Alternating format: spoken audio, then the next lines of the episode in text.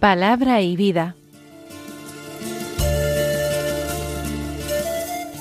Con el Padre Manuel Horta desde Sevilla.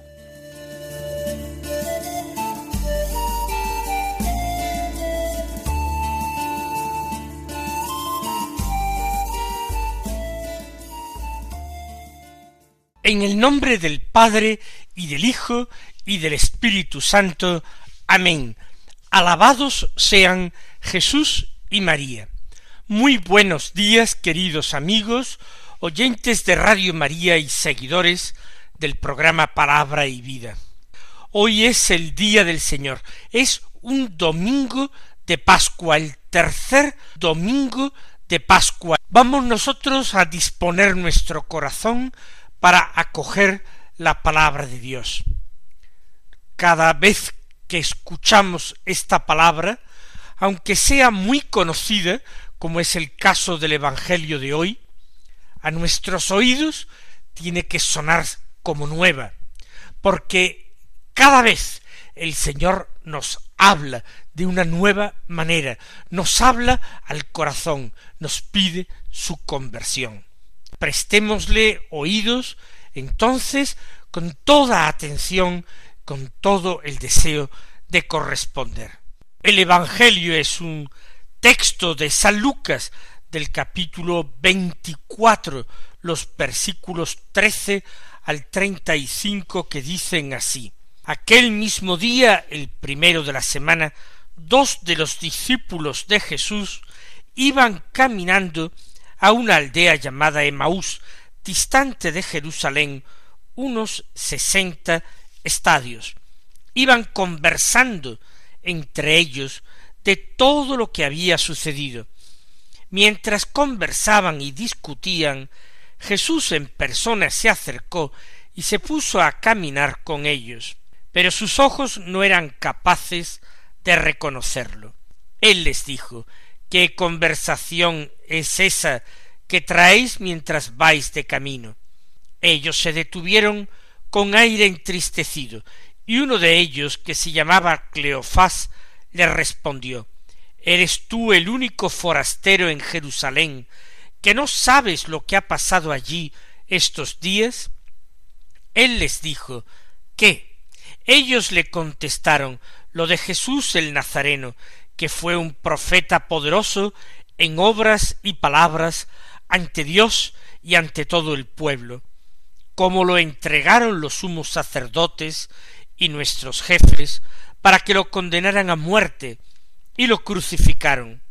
Nosotros esperábamos que él iba a liberar a Israel, pero con todo esto ya estamos en el tercer día desde que esto sucedió.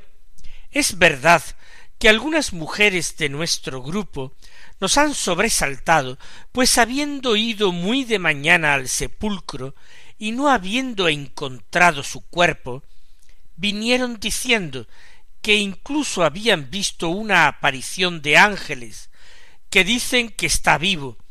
Algunos de los nuestros fueron también al sepulcro y lo encontraron como habían dicho las mujeres, pero a él no lo vieron. Entonces él les dijo que necios y torpes sois para creer lo que dijeron los profetas. ¿No era necesario que el Mesías padeciera esto y entrara así en su gloria? Y comenzando por Moisés y siguiendo por todos los profetas, les explicó lo que se refería a él en todas las escrituras. Llegaron cerca de la aldea a donde iban, y él simuló que iba a seguir caminando. Pero ellos lo apremiaron diciendo Quédate con nosotros, porque atardece y el día va de caída. Y entró para quedarse con ellos. Sentado a la mesa con ellos, tomó el pan, pronunció la bendición, lo partió y se lo iba dando. A ellos se les abrieron los ojos y lo reconocieron pero él desapareció de su vista. y se dijeron el uno al otro, ¿no ardía nuestro corazón mientras nos hablaba por el camino y nos explicaba las escrituras? Y levantándose en aquel momento, se volvieron a Jerusalén, donde encontraron reunidos a los once con sus compañeros, que estaban diciendo Era verdad, ha resucitado el Señor y se ha aparecido a Simón. Y ellos contaron lo que les había pasado por el camino y cómo lo habían reconocido al partir el pan. El encuentro de Jesús con los discípulos que iban camino de Emaús se produce la tarde del mismo domingo de Pascua. Y el Señor se presenta a ellos y les habla y les escucha, adoptando una función, una personalidad muy concreta. El Señor se presenta como buen pastor de las ovejas. Efectivamente, aquellos dos discípulos de Maús son como ovejas perdidas, desperdigadas, heridas, que abandonan el rebaño en Jerusalén. Están heridas por la falta de fe y esperanza. Y Jesús, buen pastor, el buen pastor, va a ir en su búsqueda para congregarlas y para sanarlas. Esta imagen del buen pastor nos da a nosotros consuelo y esperanza, porque así también nosotros necesitamos al Señor. Nosotros que estamos divididos interiormente, nosotros que desertamos tantas veces de nuestras responsabilidades en la comunidad cristiana, nosotros que estamos tan heridos por el pecado. Acojamos al buen pastor de nuestras almas. Pero es que llama también la atención que Jesús camine con ellos a pesar de que van en la dirección contraria a la que debieran. Ellos se están alejando de Jerusalén. Se está produciendo una diáspora antes de tiempo. Es un movimiento centrífugo disgregador. Pues bien, Jesús, a pesar de ir en la dirección equivocada, camina con ellos. El Señor condesciende con su debilidad. No los abandona perdidos, sino que los va a invitar a abrir sus corazones. Lo hace delicadamente, por medio de una pregunta. Les dice ¿qué conversación es esa que traéis mientras vais de camino? Cuando ellos lo interpelan, ¿eres el único que no se ha enterado de lo que ha pasado en Jerusalén estos días? Él dice de una manera ingenua ¿qué? Y de esta manera entabla la conversación. De esta manera los anima a desahogar el dolor que llevan en su interior. El dolor, la decepción, la frustración. De nuevo es lo mismo que el Señor sigue haciendo con nosotros hoy si le dejamos. El Señor condesciende con nuestra debilidad, se pone a nuestro paso, baja a nuestro nivel, permite que nos desahoguemos. Y a partir de aquí, Él va a actuar. La decepción de aquellos hombres es profunda. Proviene de que no se han cumplido sus expectativas. Lo que ellos creían era otra cosa. Y Dios no ha actuado como ellos creían y como ellos quisieran, restaurando el reino de Israel. Así lo expresan literalmente. Nosotros esperábamos que él iba a liberar a Israel, pero con esto ya estamos en el tercer día desde que esto sucedió. De nuevo es un aviso para los caminantes de hoy en día, porque se trata de un peligro bien real para nosotros. Nosotros creemos que Dios puede actuar de una cierta manera en nuestro mundo o en nuestras vidas. Y ciertamente queremos que lo haga en una determinada dirección. Pero a Dios no podemos encerrarlo en nuestras previsiones. Al Señor no podemos marcarle el camino. La actitud justa con Él será la aceptación, el abandono.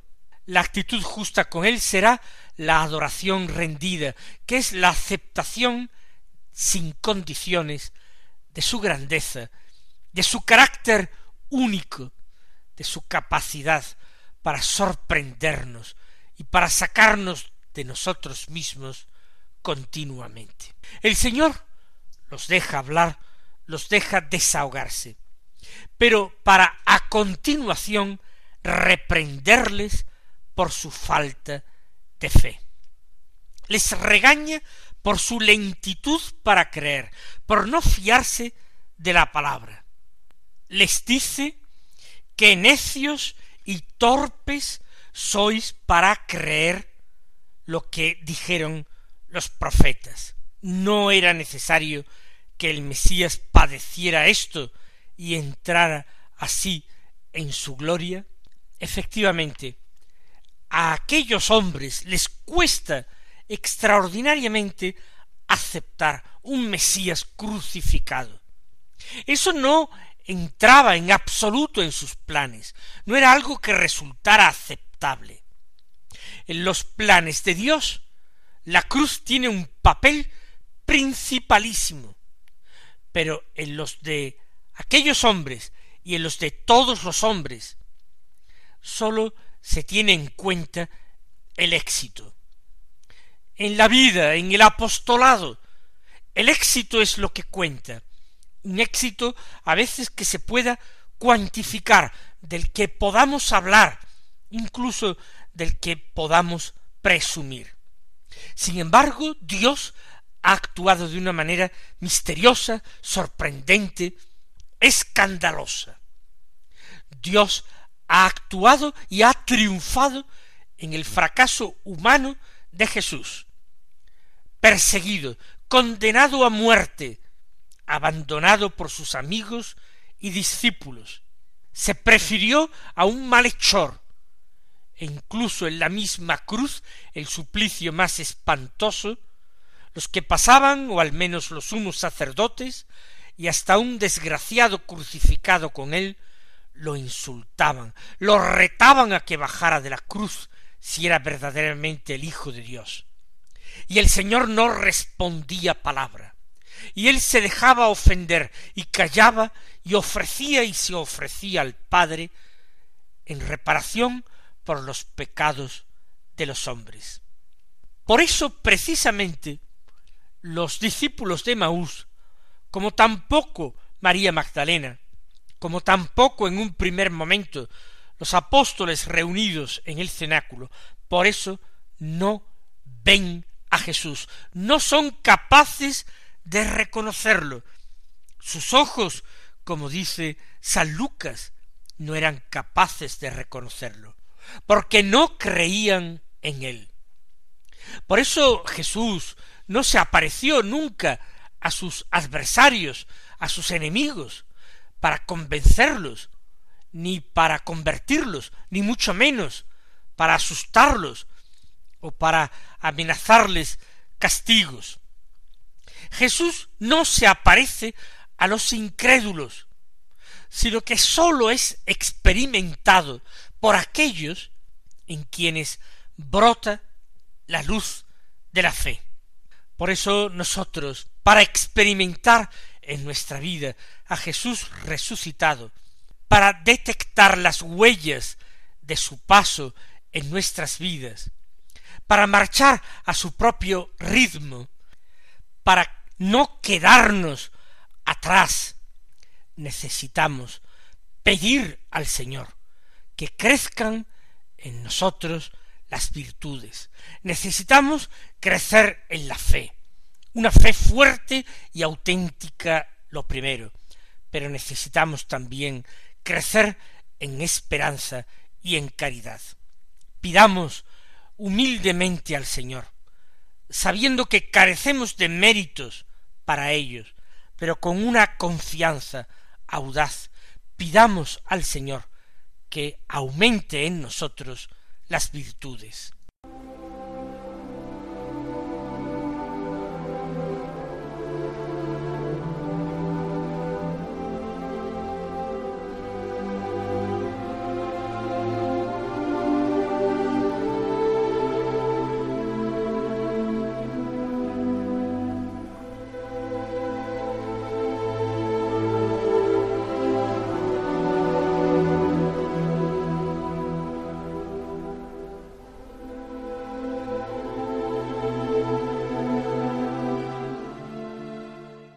Parte más importante del texto que hemos leído, a mi juicio, es el final, el momento en que llegan al término de su camino y en que Jesús simuló, dice el texto, que iba a seguir caminando.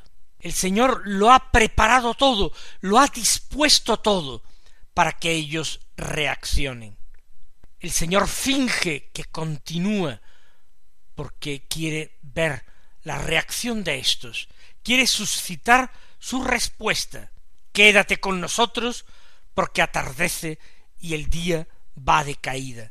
No se trata solamente de una cortés hospitalidad, es que aquellos dos discípulos no quieren de ninguna manera abandonar la compañía de aquel desconocido que los ha acompañado durante un buen tramo de camino. Ellos ahora se sienten diferentes, ahora se sienten mucho mejor, ahora se sienten incluso mejores ellos mismos. Por eso no es cortesía cuando le dicen quédate con nosotros. Y Jesús necesita esa invitación, porque Él respeta profundamente la libertad de los suyos. Él no pretende imponerse a la fuerza. Él quiere ser invitado.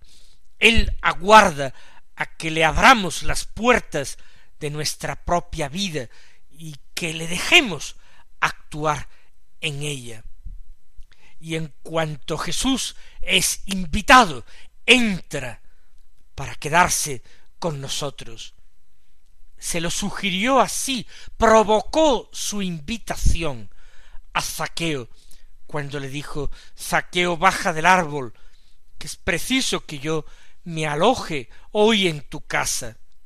No forzó, no empujó las puertas de la casa de Zaqueo, pero se lo dijo de una manera que Zaqueo, con una alegría extraordinaria, bajó a toda prisa del árbol para conducirlo a su casa, para darle el puesto preferente en un banquete donde anunció al Señor todo lo que pensaba hacer por Dios.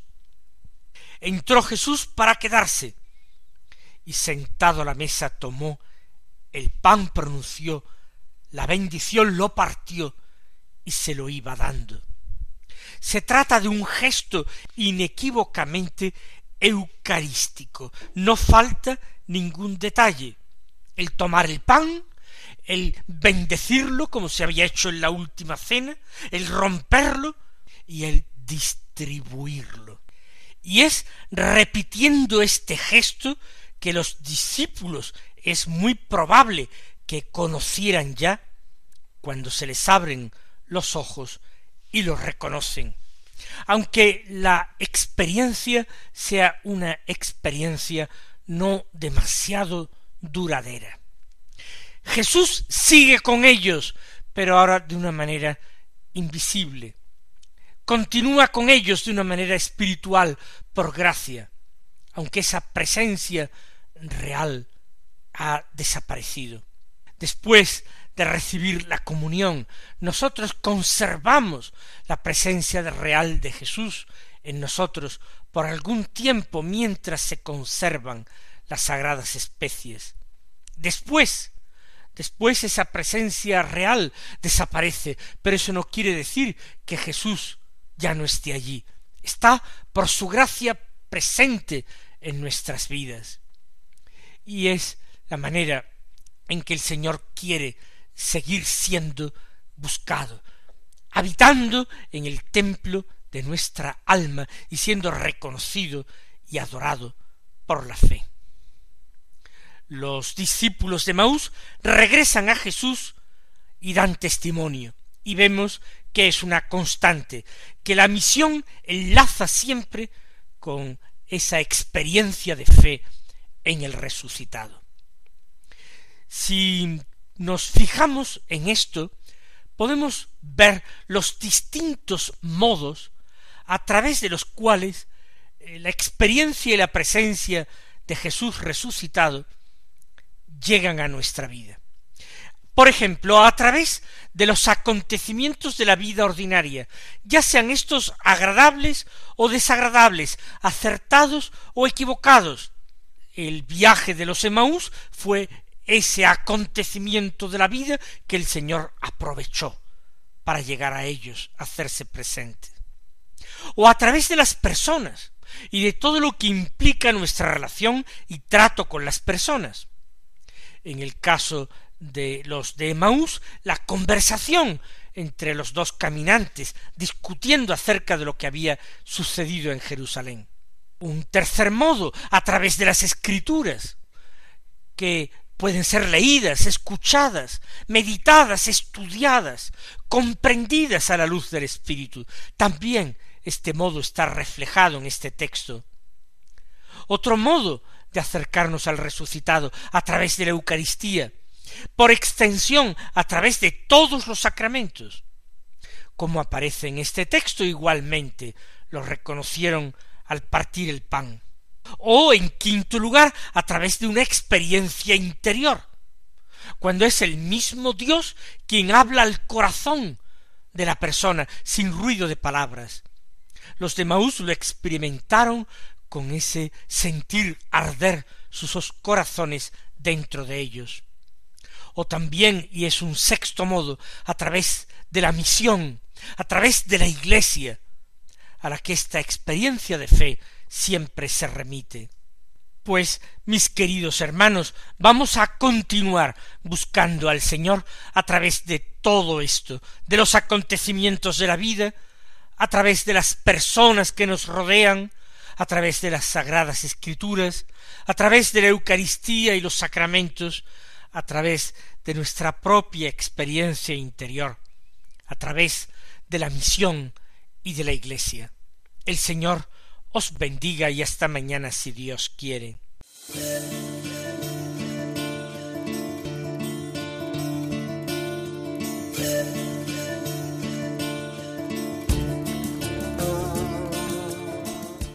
Han escuchado en Radio María Palabra y Vida, un programa que dirige el Padre Manuel Horta.